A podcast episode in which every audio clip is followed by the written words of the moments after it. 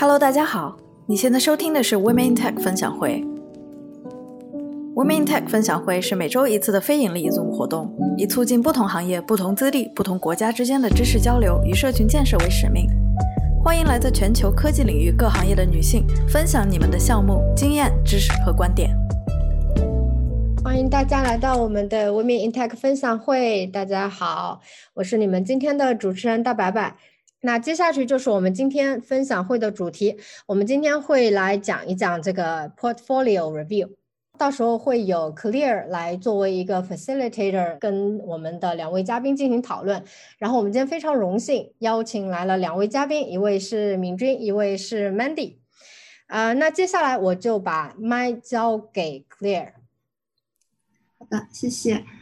首先，先感谢一下敏君和 Mandy 今天花时间来给大家做一个分享。然后，像白白刚才介绍的一样，我们的活动今天分两个部分，啊，会让两位嘉宾介绍一下优秀的作品集的一个大概的框架是什么样子的，以及在他们看到的作品集中有没有一些常见的问题可以让大家避免。那我废话不多说，我们正式开始吧。第一个问题的话是想让敏君和 Mandy 来给我们讨论一下，对于一些初入职场、刚开始找工作的小伙伴来说，很多人可能不知道该如何正确的建立自己的 UX 作品集，它的大框架是什么样的。所以我想问一下两位嘉宾，你们一般是开如何开始规划的呢？首先就是，嗯，一般情况下的话，我会选择。自己比较满意的三到四个 project 来说，就是来做作品集，然后用的工具可能就是一些现有的一些现现账的工具，比如说 Squarespace 啊，还有 Wix 这些，就不需要一些 coding 技能的，因为他们有一些比较现成的这种 template 可以利利用。然后接着呢，就是关于作品集的这个框架的话。啊，我们今天啊，我和 Mandy 就有一些这种 structure，大家是可以呃直接利用在你们的那个作品集的这个 case study 的展示里面。然后首先我可以先讲一讲，呃，前面就是啊 project overview 和 project background，就是关于 case study 的一个大大致的用 high level 的情况。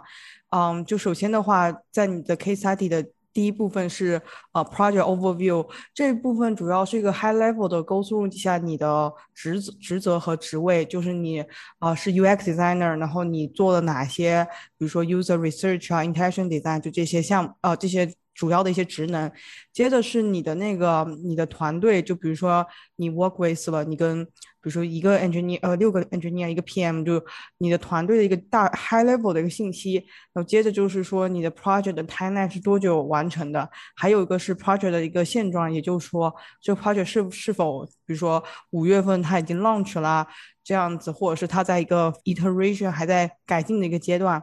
然后当你有个特别 high level 的项目预览之后，接着我们就是一个那个项目的背景。对于背景而言的话，这边有几个点咱们是可以说的。呃，首先就是你通过你的 research，你了通过你的用户调研，你了解到了有什么样的一些用户的一些痛点。嗯，以及这里的话，尤其是针对一些公司里面做的那些 project 的话，其实还是会有一些 business 的，就商业方面的一些痛点，在这里你也可以大概的 point 就写几个 point 来展示一下。接着呢，你可以写这个项目的它的目标，它的 goal 是什么。这 go 的话，也可以分为它的一个产品的目标，或者是一个设计的一个目标。然后通过这些目标的话，你是如何衡量它的 success？比如说 retention rate 啊，然后这大概是前面讲那个 overview，就项目预览和项目背景的这一块方面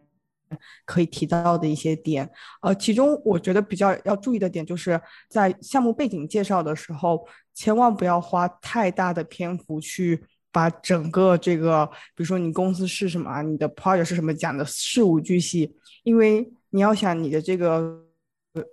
就是观众他是啊，观众他们是那个招聘经理或者是一些 HR recruiter，他们其实并没有对你的公司到底是怎么样的运营情况有那么大兴趣，所以重点还是后面的那些你的设计的那些 process 的部分。好了，这就是我要说的第一这一块内容。好的，谢谢明君。那我们来说一下后面的这两个部分，有请 Mandy 来给我们讲一下 design process 和 conclusion。嗯，我觉得在呃，刚刚敏君相当于介绍了就是作品集的第一部分，就是你为什么要做这个项目。那接下来的过程就是你要跟大家介绍一下你是怎么做的这个项目，那就到了这个 design process 的呃这一部分。然后我觉得作品集可能有一个大家已经熟知的误区，就是很多人都会。集中在展示我这个项目最终的成果是什么，但是其实 process 是非常重要的，是一个帮助 hiring manager 或者是其他人来了解你到底是一个什么样子的设计师，以及你会用什么样子的 approach 来做 project 的这么一个 part。所以，嗯，在设计过程这部分里面，iteration 和 rationale 就非常的重要。讲述你的设计过程的时候，呃，展示你。针对一个问题想了哪些 solutions，然后这些呃 solutions 你自己分析有哪些优处优点，有哪些缺点，然后以及你最后为什么选择了最终的这个成果是作为 hiring manager 非常想要看到的过程，从而来了解你到底是以一个什么样子的设计师。然后除了展示设计过程之外，在结尾的部分。那最后大家肯定就会很好奇，说，哎，你这个 project 最后的成果到底是怎么样？呃，因为你在进入公司的时候，大家肯定还是最终期待能够看到一个可以使用的成果，所以在结尾的时候呢，呃，可以展示一下这个 project 的结果和影响力是什么。当然，就是作为学生 project 来讲的话，有的时候。其实我们的项目就是一个 passion project，或者是，嗯，就是我们自己发现了一个用户痛点，然后我就把这个项目做出来了。可能没有一些真的 business impact，或者它根本就没有被 launch。但是呢，呃，你可以讲一讲说，你对这个项目本身的推动，以及或者是对呃，或者是对团队合作有什么样子的影响力。而且，呃，最好呢是用事实、数据、事实来说话，这样子，呃，会更有会更有信服力。呃，还有就是。大家都会比较喜欢在做完一个 project 能够从中得到反思和总结学习的呃设计师，这样这样大家能知道你是一个一直想要保持成长的嗯这么一个有潜力的人，所以你的反思和呃总结也是呃非常重要的，呃然后有的时候项目的下一步进展呃也是到算在总结收尾这一部分里面的一个小 part。呃，因为有的时候可能这个项目还并没有完全完全的结束，或者是，呃，大家也知道，设计并不是一个我做完了 V one 就完全结束了的这么一个过程嘛，呃，所以下一步你期待做什么样子的迭代，或者是通过你的反思与总结，你 plan 去做些什么，嗯，这些都是很好的，能够让你这个项目有一个好的开头，有一个好的结尾的，呃，这么一些组成部分。好的，谢谢 Mandy 和敏君的分享。我这边想问一个 follow up question，就是我们现在看到有四个大概的步骤，是 project overview、project background、process 和 conclusion。这四个部分，你们可以分享一下哪个部分应该是我整个的 portfolio 里面最重要的部分，是我应该花最大篇幅去描述的吗？我的观点是，肯定是那个设计过程那一部分，因为。你作为 designer 的话，这里是最能体现你 design thinking 啊，以及你这些 justify design rationale 的一些能力的一些地方，以及包括你的一些重要的一些啊设计的那些成果嘛，比如说 mark 就是就 low fidelity 或 high fidelity，还有一些 user flow，都在这个成果里面，大家可以看出来你的设计的那些 hard skill 是怎么样的。好的，了解。嗯，好，我也同意，设计过程可能嗯更重要一点。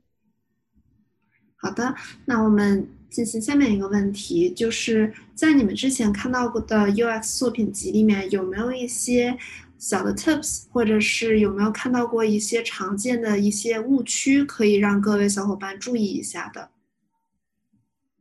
我们还是先由敏君来说一说。首先，第一个点特别特别要提醒的是，不要放太多的项目，尤其是有很多同学会放一些啊，跟 UX design 不是那么相关的项目，就比如说他们放一些 graphic design 呀，或者是一些他们学建筑时候的一些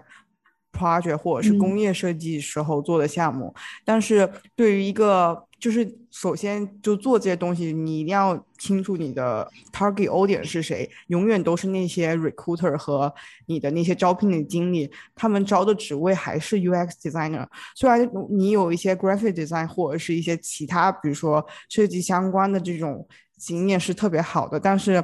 因为首页的话，你要让大家特别清晰的清楚，就是你是 UX designer，而不是你是什么学一个学建是一个建筑设计师。所以说，我觉得我建议就是大家尽量在选择项目的时候，尽量选择三到四个跟就是你自己觉得最好的呃 UX design 有关的这种项目。如果说你原来做了一些，比如说什么建筑设计或其他的一些跟设计也是有关的那些。项目，嗯，通常的做法是大家会呃另外开一个这种 menu，然后他们就会把那些项目都挪到另外一个网页呃另外一个页面上面，这样就可以既可以展示你有其他设计能力，但又不会干扰这个主要的这个 UX design 这个项目在首页的这些重要性。然后第二个的话就是说，在具体的 case study 的展示过程中，嗯，切记不要。把每一个你的用户研究的一些各种每一步以及做的细节都，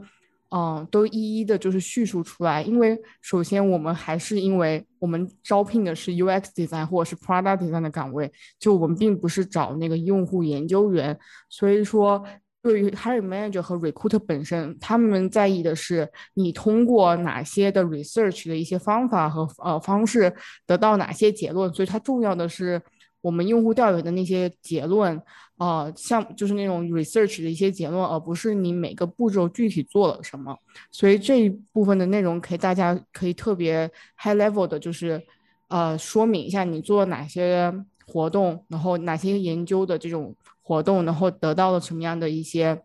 呃 insights 和一些 pain point。那我接着是。嗯，接着是说，在在 design process 的时候，就很多同学，因为大家不管是上了学校的那些课程啊，或者是 bookends 的有关 UX design 的课程，有很就大家。在教学的时候，很多时候都是一步步，就是要完成每一个什么 journey map、persona，所有东西就是按照课程老师的那个要求。然后很多时候你在做婆婆的时候，你就会把所有东西都堆上去，然后来展示说，哎，我做过这方面内容。但是。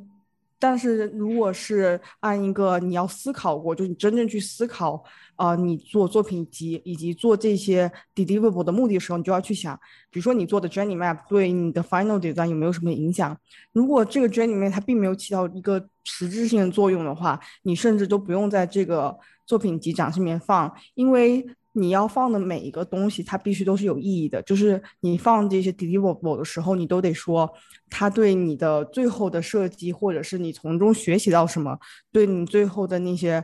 呃最后的设计有什么样的推动的作用。所以一定要解释为什么要做这个，为什么放了这个，而不是你单纯的放了这些设计感呃稿件。关于那个项目的。本身就是有很多同学，就像我们之前讲的是项目介绍的时候，有很多人都花了很大很大篇幅来介绍，说我这个的 UP 是做什么的啊，我的项目是什么的。但其实重点是你的整个作品集是要在展示，包括那些 case study 是要展示你作为设计师你在其中扮演的角色，你起到了什么样的推动作用，你对整个嗯项目的推进以及整个团队起到了什么样的一个。呃，作用，所以它更像是展示你自己的能力，呃，你自己的沟通合作和你的设计技能，而不是单纯的就是说你描述这个项目是什么，做了哪些东西，成果是什么。所以说，这这就是关于到就是你在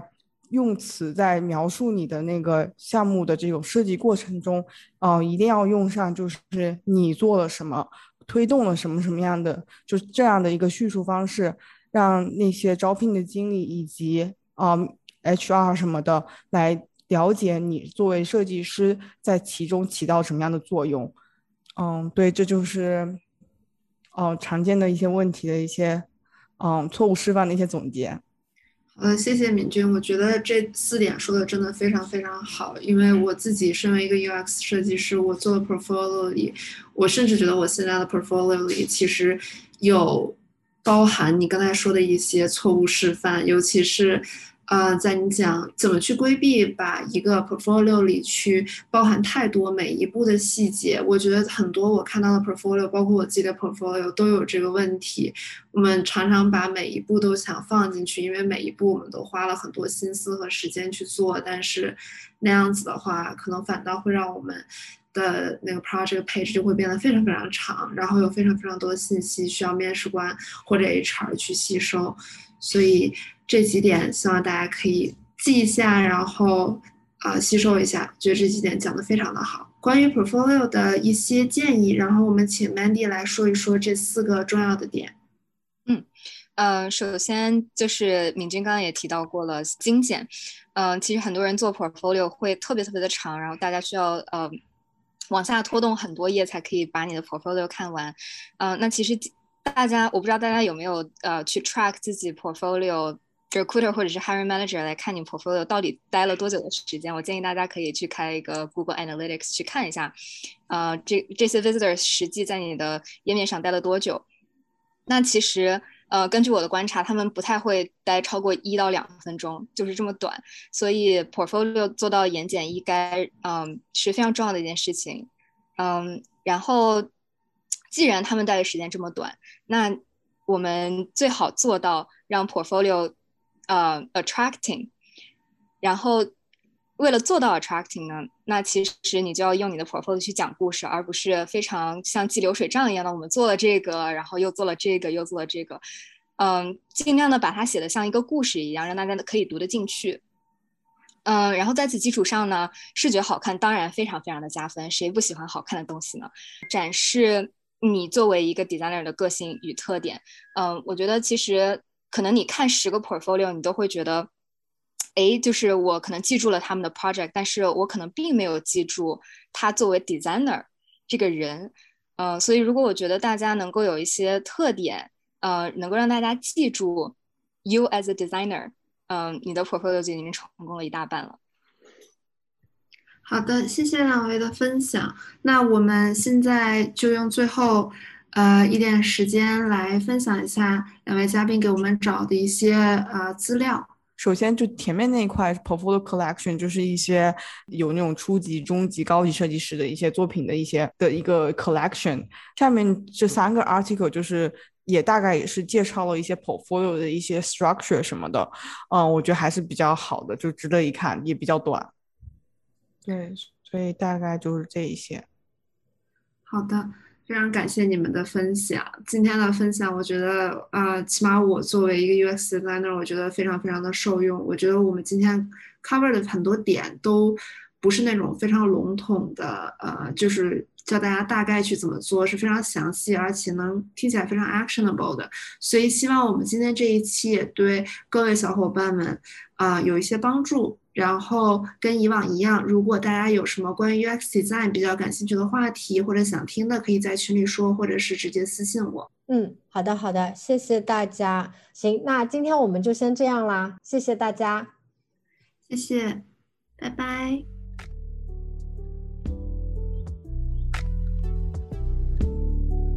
感谢大家的收听。如果你喜欢我们的内容，你可以在微信搜索 Women Tech 分享会，关注我们的公众号。欢迎大家留言评论与我们互动，希望大家把我们推荐给朋友们，帮助我们把知识和女性力量传播给更多的人。感谢收听，我们下期再见。